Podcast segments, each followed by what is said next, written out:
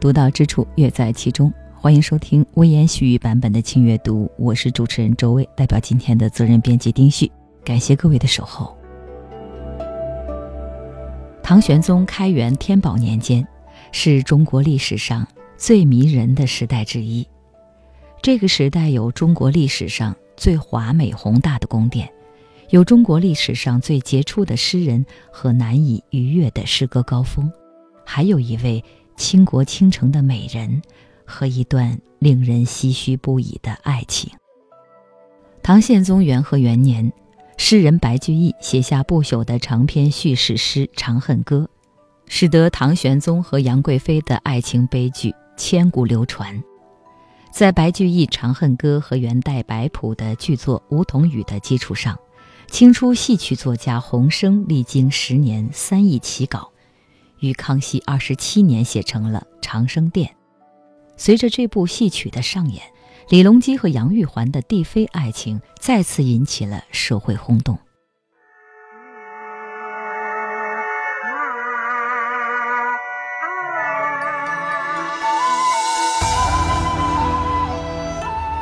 他们是岁月写成的传奇，演不完悲欢离合，永不尽家国情怀。你的梦境里，曾有如花美眷，似水流年；我的誓言里，也有生生世世，海枯石烂。清阅读之，缠绵缱绻千百年，传统名句，经典再现。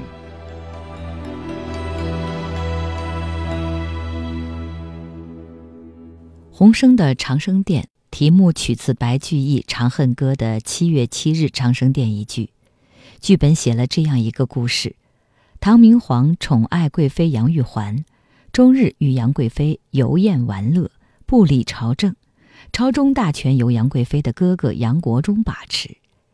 七月七日，杨贵妃与唐明皇在长生殿上情意绵绵，盟誓世世代代结为夫妻。不久，安禄山。因与杨国忠争权，发兵叛乱。唐明皇带杨贵妃逃离长安，官军将杨国忠杀死，又逼唐明皇将杨贵妃缢死。安禄山叛乱平息后，唐明皇日夜思念杨贵妃。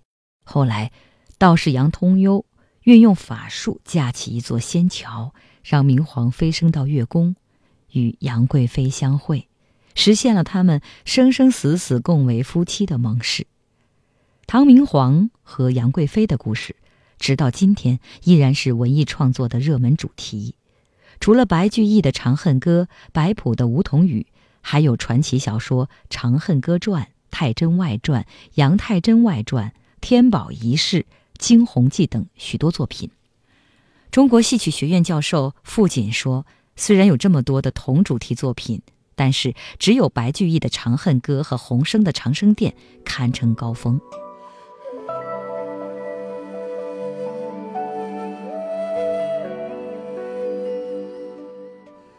世人都说最是无情帝王家，洪升在《长生殿立言》中说：“情之所钟，在帝王家罕有。”感动于李阳之间的真情，他才写下这部戏剧。甚至为了更好地表现这段爱情，在洪升的艺术创作中，李隆基的形象和感情都被净化。四部古典爱情名剧中，只有《长生殿》讲述的是皇帝与后妃的爱情。父亲说。和普通才子佳人的爱情不同，李阳的爱情关系着一个王朝的命运，爱情也就不纯粹是个人的事情了。那么李阳的爱情呢，之所以够流传千古，当然是因为有那么多的文学作品去引用它，呃，那么多优秀的文学作品去引用它，所以它才能够流传千古。可是呢，之所以这个故事之所以会有那么多人去引用它，至少在洪生看起来，是因为这个故事不仅仅是一段普通人的爱情，这段爱情是跟一个王朝的兴衰之间密切相关的，所以呢，呃，他。爱情的意义远远超越了个人。我们说李阳的爱情是一段很浪漫的爱情，但是呢，这段爱情也有很多呃为正统社会所不耻的地方。呃，李隆基爱上了杨玉环，可是杨玉环原来是寿王的夫人，李隆基嗯个人。嗯，至少在道德上是有瑕疵的。他当然了，他的他的宫廷里人给他想了一个很巧妙的一个办法，让杨玉环先出家作为道姑。然后，因为对于呃中国传统社会的看法来说呢，一个人呃进了寺庙做了道姑或者做了尼姑呢，他城市身份就已经没有了，他城市原来的身份就已经被洗干净了，他就成为一个另外的一个世界的人。可是杨玉环并没有真的是出家呀，因为她当了道姑以后，马上又重新的回到了尘世，这当然是一个自我欺骗的一个招数了。嗯，我想寿王本身也一定会怨恨在心啊，觉得这个父王怎么那么差劲，呃，看见了杨玉环喜欢就把他给抢走了。如果只是因为这个事情，那我们完全可以说唐明皇是一个荒淫无耻的人，啊，完全是一个荒淫无耻的一个无道。的昏君说他是个昏君，就这件事情本身来说，这样的批评都一点都不过分。那么，可是，在洪生在写李阳爱情的时候呢，他基本上就没有涉及这一段。用他的说法，就是他把那些肮脏的东西、污秽的东西呢，基本上就撇开了，因为他就把这里和杨的关系呢，放在一个比较纯粹的一个背景下来，只写他们两个人之间的关系的发展。呃，李隆基是一个帝王。杨贵妃呢是他宠幸的一个妃子。无论从哪个角度上来说，帝王和他的妃子之间要说爱情，都是一件很困难、很困难的一个事情。因为我们都知道，一个帝王后宫三千佳丽，今天宠幸这个，明天宠幸那个，嗯，今天见这个，明天见那个，他不可能成天就跟一个人在厮混往来。我想在这样的时候，对于帝王来说，所有的这些嫔妃都只是他的一个。工具而已。那么从嫔妃的角度上来说，呃，他们所能够做的就是每天找机会，能够想尽各种各样的办法，让帝王能够看见我啊，那想起我，想起我。他有机会，呃，跟帝王在一起，有机会呢，也有就有机会呢生儿子。一旦生了太子或者呢位高权重，他就可以呢母以子贵。然后呢，如果他得到宠幸，那么他的整个家族啊什么的都因此会得到很多的好处。嗯，因此在宫中这样一个帝王和他的嫔妃之间的这种关系，其实跟我们世俗说的，就那普通人说的感情，其实是距离很远很远的。可是就在这个不可能发生爱情的地方，李隆基和杨贵妃、杨玉环之间呢，发生出了一段真叫爱情啊！哦，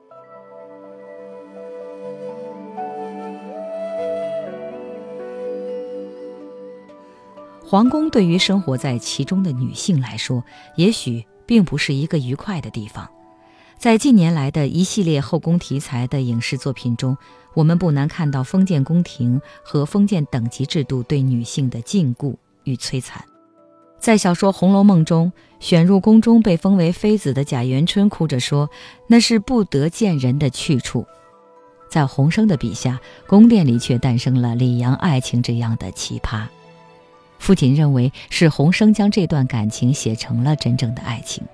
通过描写李阳二人之间不断的纠结与冲突，让观众看到李阳之间的感情是如何逐渐加深，以至于专情的。事实上，因为后宫嫔妃众多，皇帝是没有机会和这些女性发展感情的，他们之间几乎没有什么个人情感可言。洪生却让帝妃之间真的发生了感情，至少在洪生的戏里面，他是通过这样的办法，他通过杨玉。杨玉环作为一个小女子，她真的是把她跟李隆基之间的关系当成儿女私情。浑身精彩的地方就在这个地方，他是写杨玉环真的爱上李隆基了，因为他爱上李隆基了。呃，她不是一个一般的妃子，她被帝王宠幸，她就觉得很高兴；不是一个一般的妃子，她要想着从帝王那儿得到什么好处。她真的对他产生感情了。那她怎么样对他产生感情？因为她对于李隆基产生了感情，所以她的最主要的表现方法就是她吃醋。没有听说过妃子在帝王面前有机会吃醋的，你哪敢吃醋啊？哪有你吃醋的份啊？杨玉环真的不一样，杨玉环真的吃醋了。长生殿里面呢，用了好多的篇幅来铺叙这个呃，杨玉环是怎么吃醋的。比如说，呃，我们都知道历史上很有名的杨玉环有三姐妹，李隆基因为喜欢国国夫人啊，嗯。打他的主意了，这个时候杨玉环生气了。哎，我们在其他的写帝王和妃子的关系里面，你只能看见妃子们呢互相的使小手腕，可是，在帝王面前永远都是低眉顺眼的，只有杨玉环，哎，她耍小性子了。因为李隆基有很多的妃子，另外一个李隆基特别喜欢的妃子叫梅妃。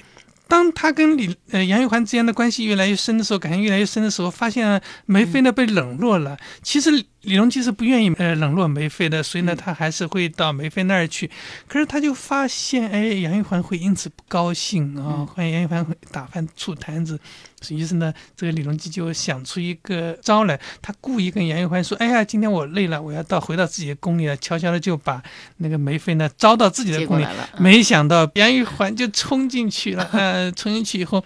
李隆基很尴尬的想把那个梅妃藏起来，结果藏在一个帷幕的后面，被杨玉环呢发现了，露出来一双脚，而且他身上呢有梅妃送给他的礼物啊，也露出来了。这个时候，你就看见那个呃李隆基完全是像一个做错了事的孩子一样啊，不知道该怎么办。哎，当戏写到这个时候的时候呢，你就发现李隆基和杨玉环两个人之间，他就是平常人家的男女。他们两个人的关系完全不是普通意义上的高高在上的帝王和低眉顺眼的妃子，她就是一个妻子，看见丈夫犯了错以后呢，就是不放，要让他承认错误，要让他改正。呃，我想通过这样的一些事情，李隆基和杨玉环之间的的关系就发生质的改变。所以，当那个杨玉环生气，杨玉环回到娘家去的时候，呃，那个，呃，我想这也是，呃，我们在文学作品在历史上很少看见的，哪有妃子说生气回娘家的啊？普通的人家说是，哎呀，你欺负你的妻子，你的妻一怒之下就回娘家去了，然后你得去赔罪，他才肯回来。在帝王家本来是一个不可能的事情，可是这个不可能的事情，在杨玉环和李隆基的关系中发生了。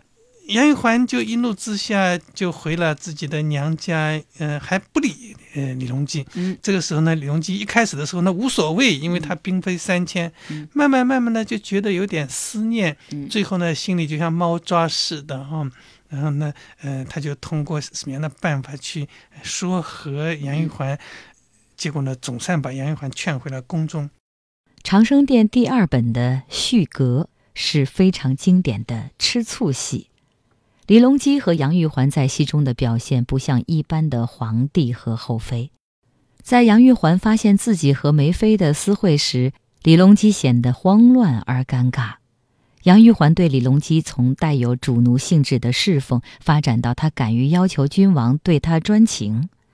在一九九二年的电视剧《唐明皇》中，对杨玉环因为李隆基与虢国夫人而伤心嫉妒有过这样一段演绎。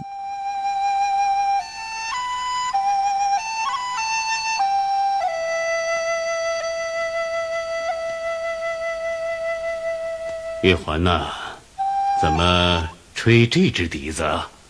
怎么，这笛子怎么就吹不得？这是宁王生前的遗物，你不知道吗？那又怎么样？我偏要吹。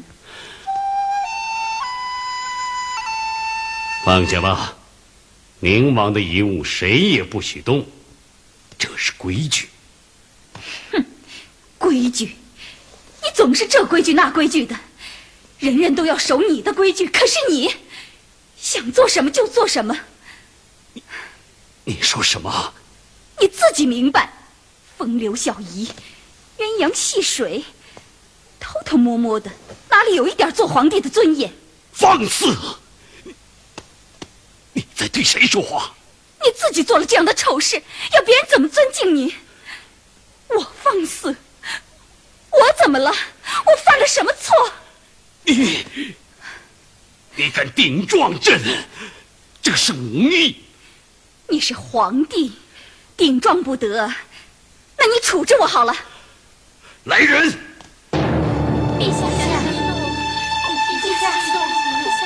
把他给我送出宫去。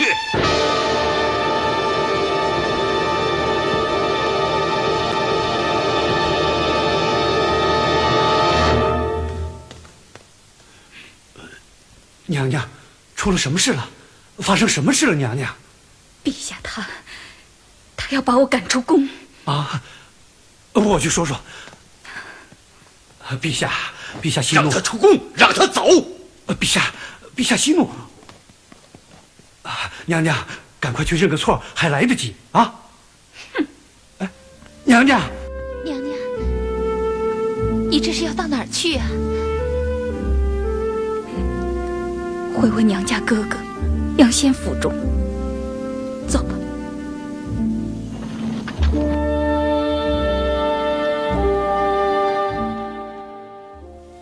贵妃，不必了，这又不是在宫里。再说，我也不再是什么贵妃了。皇上对贵妃娘娘的恩宠是没有潜力的，盛怒之下说了些气话。您不是也说了些气话吗？他是君王，你是妃子，只有妃子的罪过，哪有君主的不是呢？难怪人说，您家担水卖菜的，也不嫁穿袍玉带的。皇帝的情分，真是靠不住。贵妃娘娘，切不可任性胡说呀！哎，你可曾想过，你一出事，杨家满门都会遭殃啊！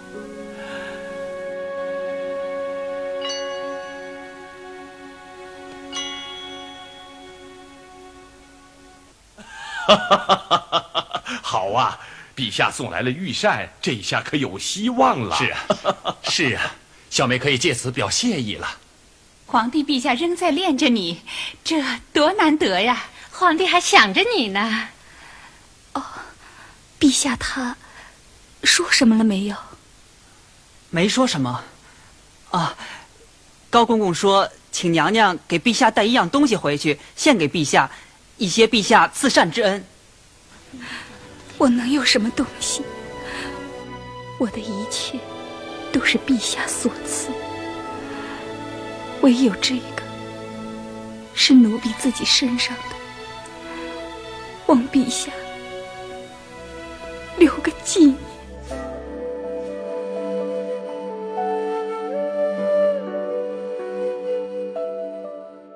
往往后宫戏琢磨更多的是政变宫斗这样的题材，塑造了不少有权谋的智慧女性形象。洪生在长生殿里塑造的杨贵妃显得诗意而美好，她并不关心政事，她活在爱情和艺术的世界中，会吃醋，会耍小性子。夫妻吵架之后，妻子赌气回娘家，这样寻常人家的寻常事情，也会发生在皇帝和后妃的身上。也是这样的寻常，让李隆基在深宫中寻到了真正的爱情。我想，因为杨玉环真的是很在乎他跟李隆基的这段感情，他真的是把他当做自己自己的一个爱人来看，因此，呃。当然，他会发现李隆基的那个背叛的时候，发现李隆基其实那都不叫背叛，是吧？安说一个帝王，那是他他完全合理的事情，完全正常的事情。事实上，呃，从理的角度上来说呢，杨贵妃是没有权利去干预他的。可是杨贵妃又忍不住心里的这个郁闷和处境，是吧？他会当然会不满，因为他觉得他自己把全部身心的感情都倾注在李隆基身上，他真的需要回报，是希望能够得到。同样的回报，因此呢，他在发现事实不是这样的时候呢，他又会不愿意，因此呢，他会回娘家啊，等等啊。但是即使在这个时候，他还是希望能够挽回，希望能够继续跟呃李隆基这个交往。继续得到他爱人的心，因此他那个也会听从人家建议，把自己的头发剪下来，放在一个盒子里面，派人送进宫里去，让李隆基知道他还是想着他的。他虽然生气，但是呢，还是愿意原谅对方的。在整个他们两人感情的发生的过程中，他也会想方设法，怎么样的让李隆基发现他自己的才华，让李隆基爱上他。比如说，像他发现梅妃，呃，学会了一段舞蹈，李隆基很喜欢，于是他自己呢，也去认真的去学习。据说呢，他就做一个梦，梦里呢到了月宫，他因为他是蓬莱仙子，呃，嫦娥就教他一段霓裳羽衣舞，呃，他学会了以后，他醒了以后学会了以后，哎呀，李唐明皇看了以后是开心的不得了。这样的，真的是俘虏了唐明皇的心了。嗯杨玉环之所以能够赢得李隆基的心，当然不仅仅靠的是小儿女的这个这种耍赖啊、吃醋啊等等，当然靠的不是这个，还是因为他一片嗯诚心，嗯对，都记在唐明皇的身上，而唐明皇也越来越觉得跟杨玉环在一起呢，才能够获得一个。嗯男性在女性身上能够获得了真正的快乐，才能够真的有这种很纯净的情感的这种契合。嗯、我想这是一个在帝王家所可能出现的爱情的一个极致。嗯嗯、我相信人类历史上有那么多的帝王，很少有帝王真能够像唐明皇那么幸福，在宫里面真的找到了爱情了。玉环，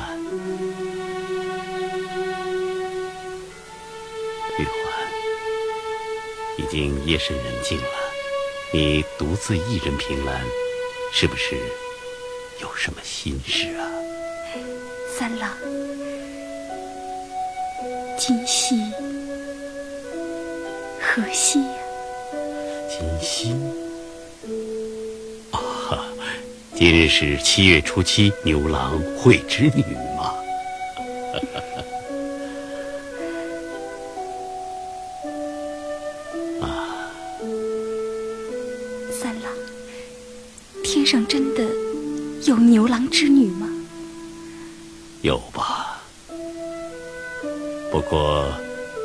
牛郎织女一年只能会一次面，实在是太可怜了。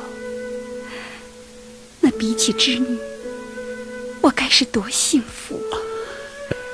嫁给了你，三郎，大唐的皇帝。假如，假如你不是，不是一个皇帝，愿意做你的妻子，疼你，爱你，忠于你。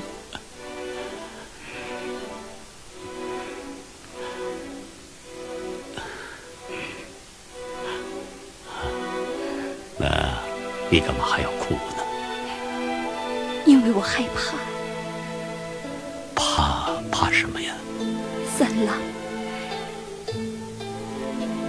给我的爱太多了，对我的恩宠太重了，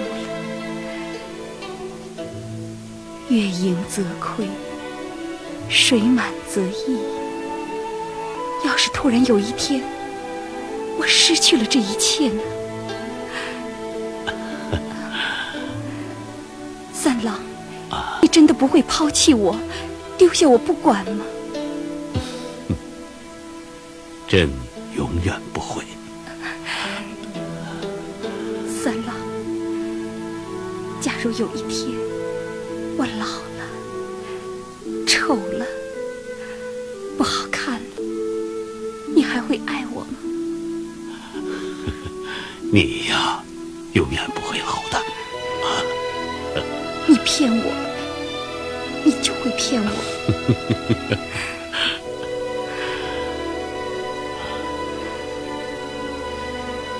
人总是要老的，要死的。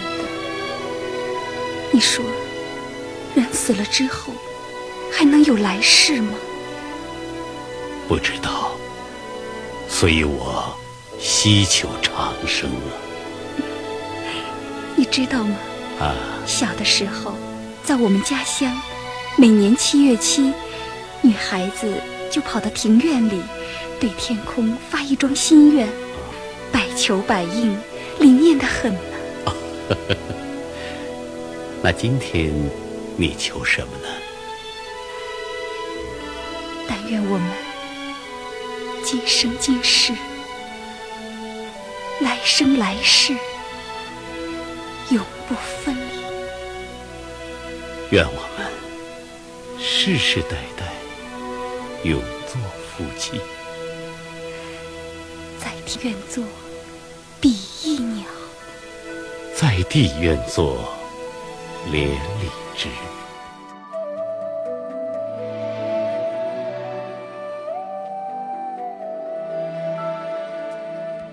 一次次的误会和争吵，并没有让李隆基疏远杨玉环，他们的感情反而因此变得更为深刻而排他。他们像世间最常见的情侣一样，海誓山盟，岁月静好。多情的帝王和美貌多才的贵妃在密室一出中共同祈祷：在天愿作比翼鸟，在地愿为连理枝。天长地久有时尽，此事绵绵无绝期。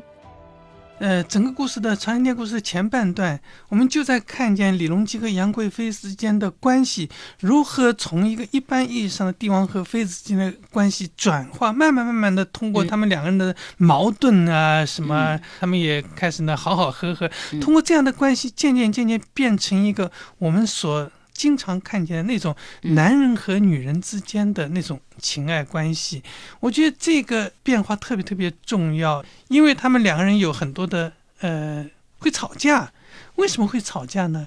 为什么杨玉环会吃醋呢？为什么李隆基有时候会觉得郁闷呢？因为他们慢慢慢慢的越来越在乎对方，吃醋是因为在乎。如果一个妃子只是为了获得利益，只是为了权谋，他就不会吃醋。他之所以会吃醋，之所以会宁愿放弃这一段感情，呃，也不愿意受到伤害，是因为他真的很在乎对方。所以呢，哎，我们经常说，哎呀，吵架是夫妻关系的磨合剂啊，是润滑剂啊。至少在李阳爱情里面，我觉得这句话很正确。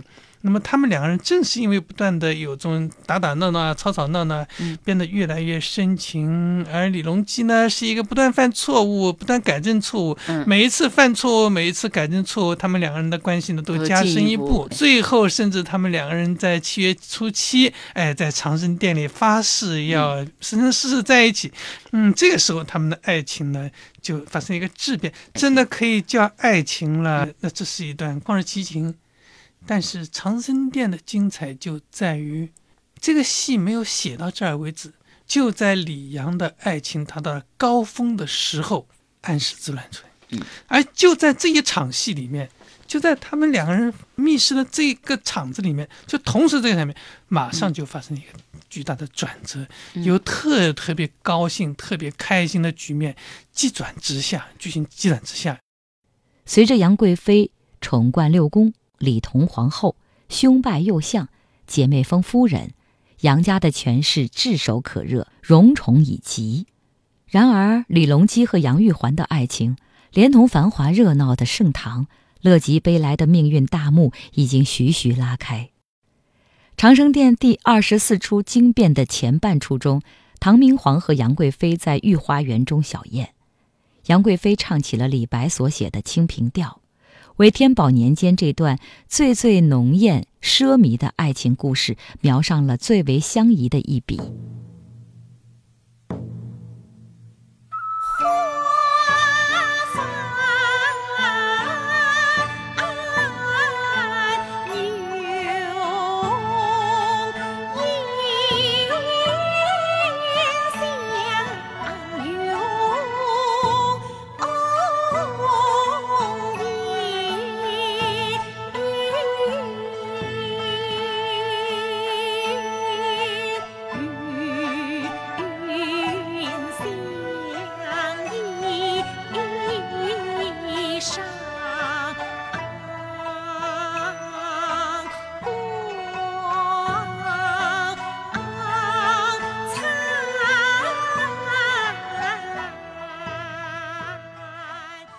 就在这欢乐沉醉的气氛中，惊变的后半出就是渔阳鼙鼓动地来，惊碎了有情人的天长地久，也将盛唐繁华打碎，留下一轮落日和冷落长安。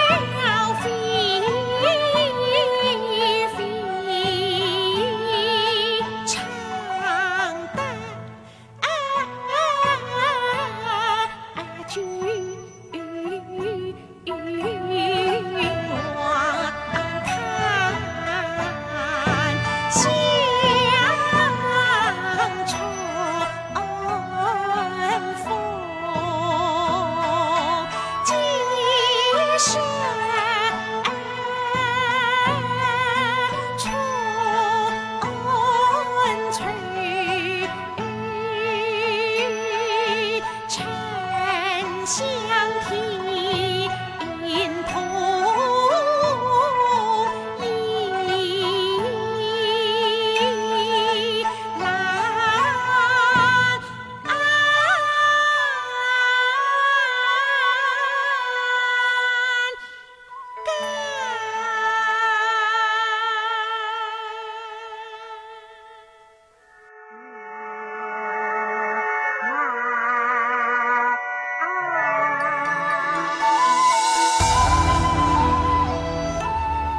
他们是岁月写成的传奇，演不完悲欢离合，永不尽家国情怀。你的梦境里，曾有如花美眷，似水流年；我的誓言里，也有生生世世，海枯石烂。清阅读之，缠绵缱绻千百年，传统名句，经典再现。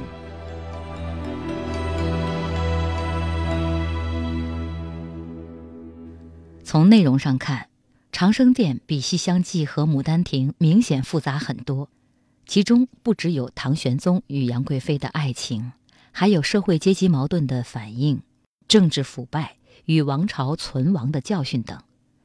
杨贵妃虽然不关心政治，但是他的爱情和他的家族却在深刻地影响着李唐王朝的命运与走向。诗人杜甫曾经在诗歌中深情地回忆盛唐的政通人和、天下太平。一夕开元全盛日，小邑犹藏万家事。稻米流脂粟米白，公私仓廪俱丰实。九州道路无柴虎，远行不劳即日出。岐丸鲁缟车班班，男耕女桑不相失。宫中圣人奏云门，天下朋友皆交妻。百余年间未灾变，叔孙礼乐萧何律。然而这番景象却随着安史之乱而画上句号。惊慌失措的唐玄宗带着杨贵妃匆忙逃离长安。途经马嵬驿时，随行的将士们处死了宰相杨国忠，还要求处死杨贵妃。虽然唐玄宗说，贵妃身处深宫，对杨国忠谋反并不知情，但是将士们还是坚持，只有杀掉杨贵妃，他们才肯去往蜀地。陛下。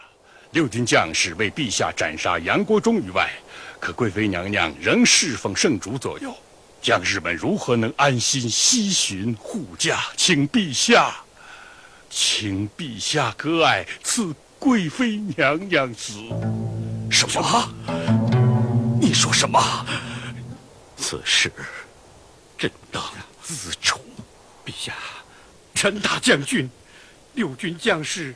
群情激愤，无可厚非，可你不该如此啊！高大将军，群情激愤，众怒难犯，不杀贵妃，归队的命令谁能服从啊？宣礼呀，大唐的皇上，对你我可不薄啊！高翁，这难道是你我之事吗？贵妃一直住在深宫，从未参与朝政。他怎么能够知道杨国忠谋反？陛下，贵妃诚然无罪，可是将士们杀了杨国忠，贵妃又在您的身边，将士们岂能安心呢？陛下，杨家积怨太深，累积贵妃娘娘，今六军将士众怒难犯呐。李氏啊，臣在，朕在位四十余载，你为朕出了不少好主意。今天，你。一定要为朕想个万全之策，保住贵妃的性命。陛下，老奴我，我有负朕望啊！杀了贵妃就能平息叛乱吗？杀杀了贵妃就能保住大唐的江山吗？陛下，陛下，陛下，难道六军之乱就是一个纤弱女子吗？陛下呀，目前的形势，万一……老奴我无法担持啊！陛下，只有六军将士安了心，您才能安然无恙啊！陛下，陛下，朕命无所惜，朕要与贵妃同在。陛下，你要三思而行啊！容朕再想想。陛下，贵妃娘娘有请。玉环，玉环，玉环。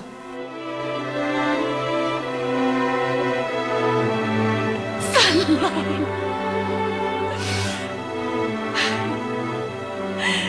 三郎，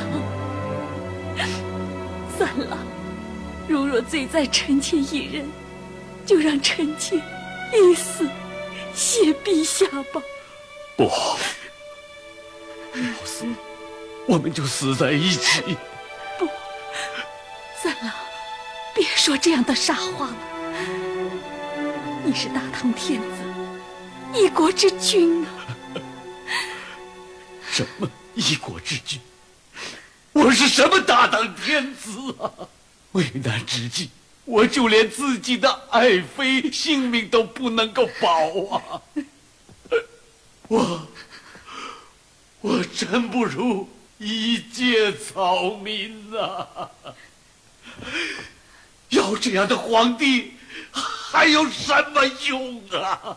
陛下，国家社稷危在旦夕，有陛下在。才有大唐在呀，臣妾卑贱之躯，得以殉国，死而无憾。但愿国运能从妾妃死日得以中兴，妾身也将含笑于九泉了。我们曾对天盟誓，不能同生，但愿同死。三郎啊，你对我的深情。厚爱，臣妾就是一死，也无以为报啊！想当年，臣妾不过是一个洛阳小吏的养女，十七年来，有幸得以三郎的垂爱，朝朝暮暮，难分难舍。世间能有哪个女子像臣妾这般的幸福？唉。人生，谁无一死？还记得那年七夕之夜，你我面对双星说过的话吗？情爱无厌足，人寿终有期。但愿你我，今生今世，来生来世，永远结为夫妻。玉环，朕怎么能舍得你？没有你，朕怎么活下去？好三郎，为我而珍重吧。大唐的江山还有待于你去光复啊！千万不要惦念臣妾。这望每年七月七日那天晚上，在牛郎织女。相会的时候，为臣妾上一炷香。臣妾在九泉之下，也就玉环。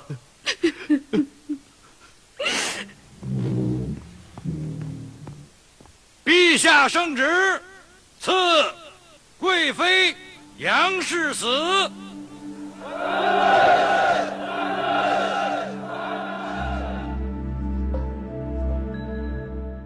历史上的唐明皇李隆基是一个多才多艺的帝王，他工书法，善音乐，通晓舞蹈。父亲认为，这样一个才华横溢的帝王，要找到一个称心如意的爱人并不容易。虽然后宫佳丽众多，但是也许他们并没有机会展现自己的才艺，更不用说像杨贵妃那样精通音律、擅长歌舞。同时又有倾国倾城的美貌和善解人意的温柔，这样一个完美的爱人自然是无比难得的。但是唐明皇和杨贵妃的爱情，因为特定的帝妃关系，先天就注定了悲剧色彩。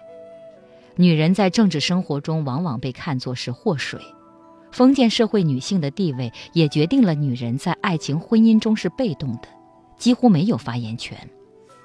六军不发，无奈何的唐明皇，眼睁睁看着杨玉环在自己面前香消玉殒，却无能为力。两个刚刚还是蜜里调油一样如胶似漆的爱人，瞬间就阴阳两隔了。而且是李隆基下令让杨玉环自杀的。那么这样的一种创痛，我想对于李隆基来说是很难接受的一个事情。但是他处在那样一个状况下，他真的没有任何的办法。长生殿全剧一共是五十出，这是二十五出，这个戏之所以有意思，是在于洪生用了一半的篇幅来写李隆基和杨玉环是怎么相爱的，可是他用了后一半来写李隆基跟杨玉环之间，尤其是李隆基是怎么伤心的，怎么后悔的。就二十五出埋玉，呃，杨玉环就自尽了。从那时候开始，李隆基就兵士就护送着他一直往四川走，那么他的。一路上都在不断的在思念杨玉环，不断的在痛悔自己。那么其中特别重要的几段，就像剑阁那一段，嗯，李隆基走到了剑阁那个地方，栈道很危险。那么夜里呢，就听到剑阁上面的风铃被雨打着，被风吹的在响。在这个时候，他的思念完全控制不住了，他就。真的深深的陷入到那个自责的当中，那是很著名的、特别特别伤感的一段。我觉得洪生的《长生殿》它最精彩的地方，一部分当然是在前面写。杨玉环是怎么俘虏唐明皇的心的？这当然是写的很精彩的一面，但是真正有内涵的、真正感动人的，还是后面的这一段，就写唐明皇怎么样思念杨玉环的，从爱情到相思，第一个转变。这相思，他那种痛彻心扉的相思，才是真正这个戏里面最最打动人的地方。呃，在间隔是其中的很重要的一段。接着呢，就呢，李隆基呢就觉得杨贵妃已经离开了他了，他就让高力士给他呢刻了一个像，他的银像和哭像，因为因为长生殿现在还流传在昆曲舞台上，那么上海昆剧院的蔡振仁唱这个银像哭像，应该说是呃最感人的。嗯，你想一个男演员就在台上一个人在台上唱，他就能把。呃，观众们深深给唱哭了，这是这一段戏写的好的重要的一个标志。嗯，那么哭相是特别重要的一段。从二十五岁以后，李隆基和杨玉环呢，就是一种很抽象的一种爱情，嗯，已经完全是自己一个人的爱情了。可是呢，能够把一个人的爱情写得那么凄美，我想这也是世界文学史上很罕见的。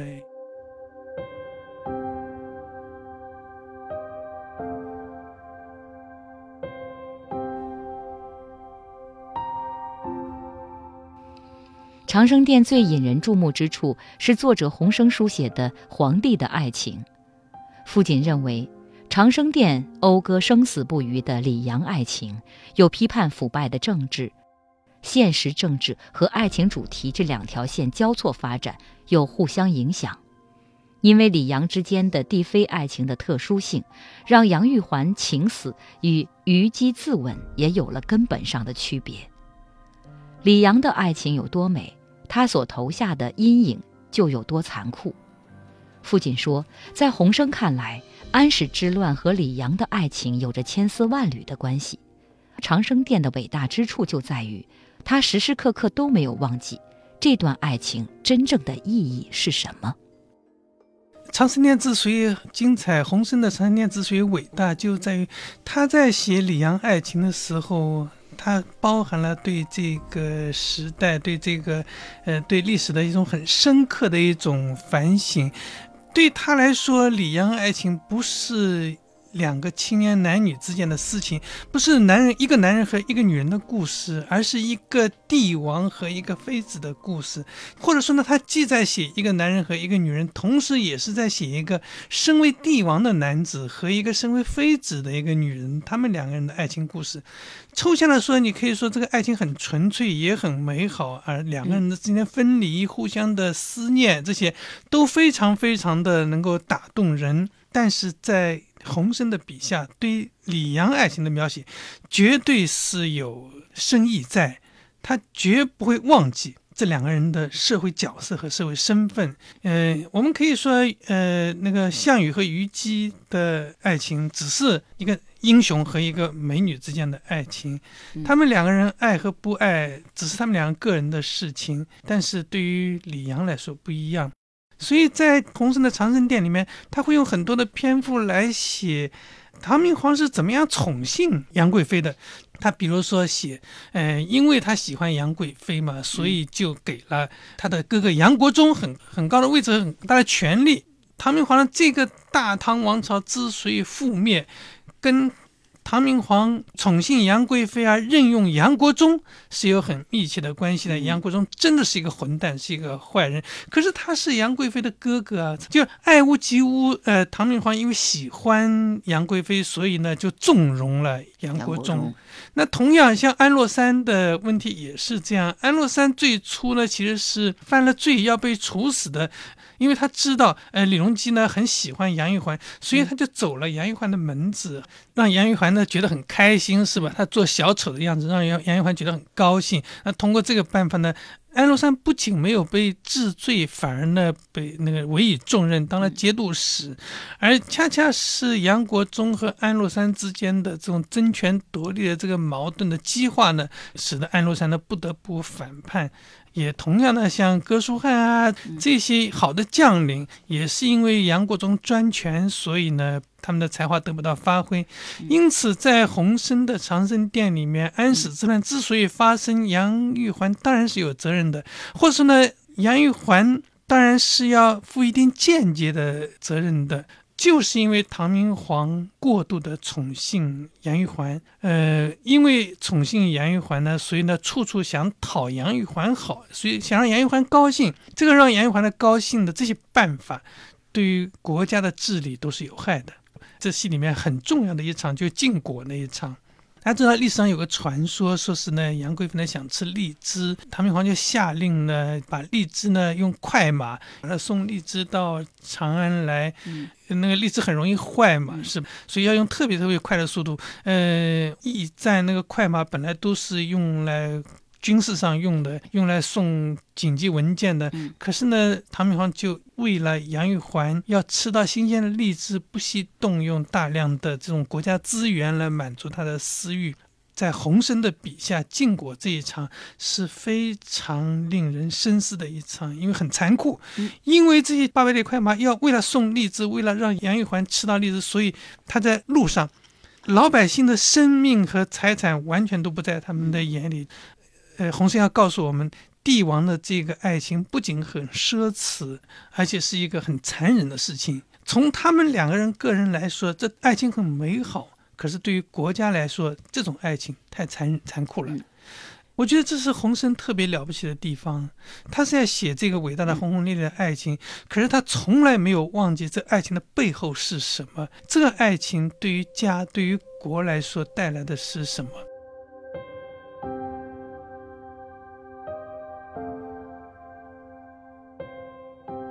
随着安禄山被杀，李隆基从成都返回长安，但是不再过问政事，身边的陈玄礼、高力士等人逐渐散去，只剩他茕茕独处，形影相吊惨。晚年的李隆基忧郁寡欢，用尽办法去寻找杨玉环的香魂，希望回到曾经纯净美好的爱情世界。然而这毕竟是不可能的。李隆基抱着这份遗憾。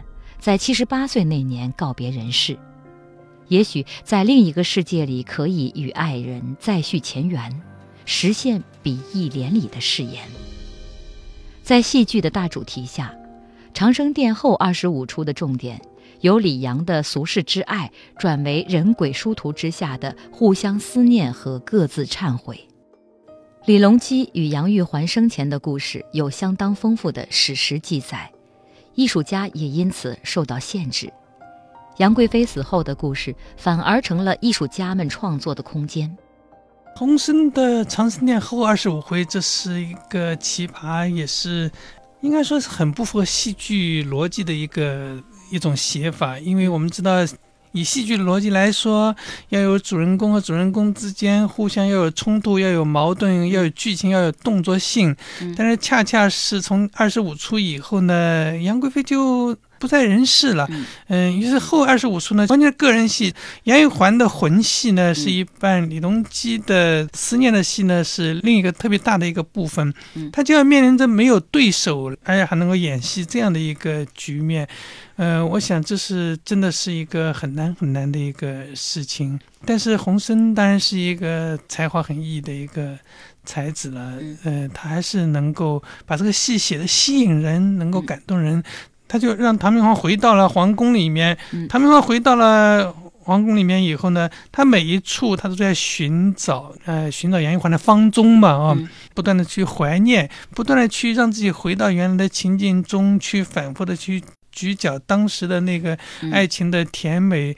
当然还有包括大量的后悔，最后呢，呃，甚至安排了很有意思，哎，觉得他们在月宫里面可以相会啊，嗯，安排这样一个很有意思的一个很浪漫的一个结局，嗯，所以这个戏呢，最后呢很浪漫，可是呢也很忧伤，毕竟他们两个人的爱情是个悲剧，在最美好的时候被粉碎了。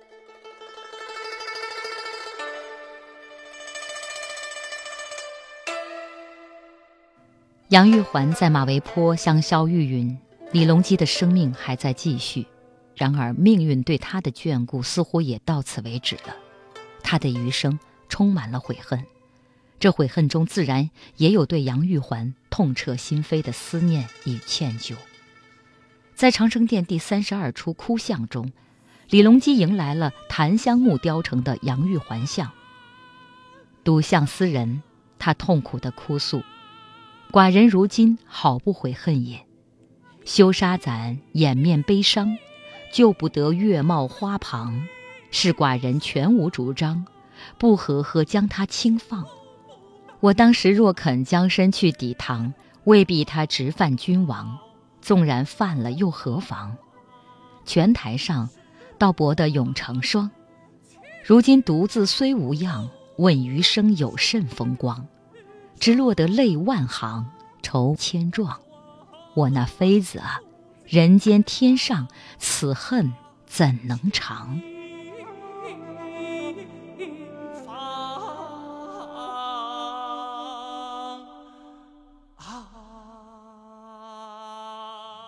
傅锦说：“洪生的艺术创作让李隆基的形象变得立体。”成为中国传统爱情故事中少见的形象鲜明的男性主人公。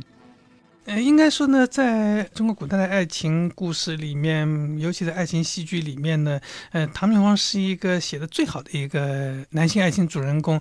我们看多数的爱情作品里面，男性的形象都不鲜明，或者呢，男性都是女人的衬托。呃，唯有在长生殿里面，唐明皇是一个。呃，他是第一主人公，唐明皇的形象很鲜明，而且他的内心世界无比丰富。那么他既有做帝王的各种各样的想法，同时呢，他对杨玉环的感情呢也是极其的真挚。就在杨贵妃被赐死以后，他后来还在想：哎呀，如果我当时再坚决一点，如果但再强硬一点，是不是六军将士也不见得真的就敢犯君王呢？如果我当时如果要想保住杨贵妃，是不是也能够保住呢？等等呢？可是历史不能假设，呃，他没有倒带剑，是吧？那呃，杨贵妃死了就是死了。因此，他他越是去回想，越是在痛悔，就越加剧了自己的这种伤感，那么就越加重了这个戏的悲情的气氛。嗯，所以呢，在整个后二十五出，这种悲情不断的被渲染，它就使得这个长生殿成为一个，呃，让人看了真是唏嘘不已的一个令人痛彻心扉的一个大悲剧。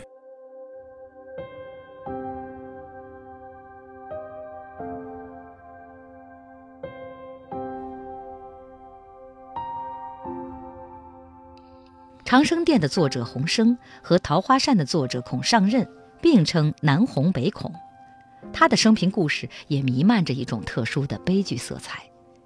生于仕宦人家的他，因为科举不第，白衣终身。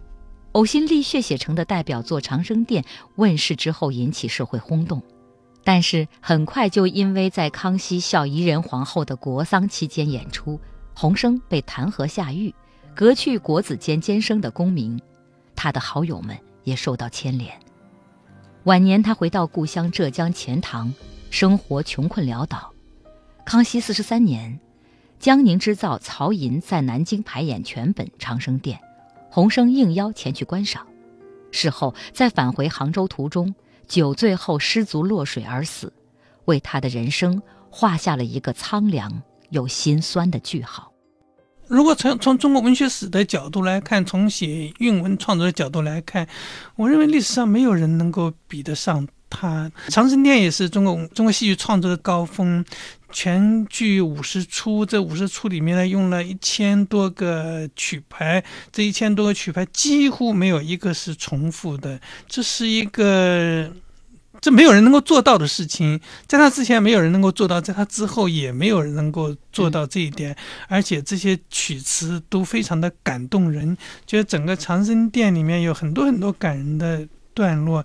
这说明洪生的创作的才华真的是那个时代很少有人能够跟他相提并论。即使放在整个中国文学史上，也很少有人可以跟他相提并论。但是他就是不得志，一生中很多的坎坷。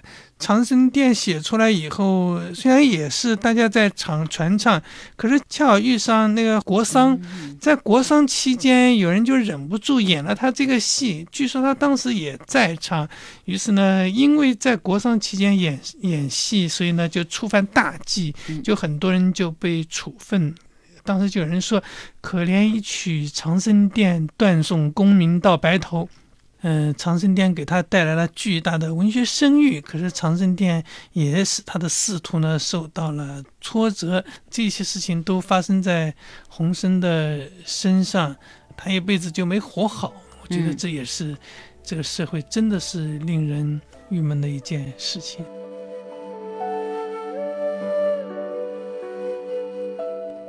盛唐的繁华美梦，在安史之乱后徒留诗人的叹息。千年前照着长安的月亮，还装点着今人的夜晚。喜欢大团圆结局的中国人，愿意叫人间的生离死别在想象的世界里得到完满。洪生让李隆基和杨玉环在仙境得以重逢，实现七月七日长生殿许下的生生世世共为夫妻的誓言。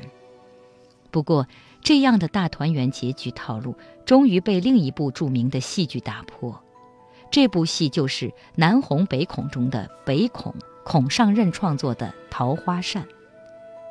下期缠绵缱绻千百年，我们将一起回到明末清初的秦淮河畔，体味桃花扇底送南朝的离合悲欢。哎。寡人毫不悔恨也。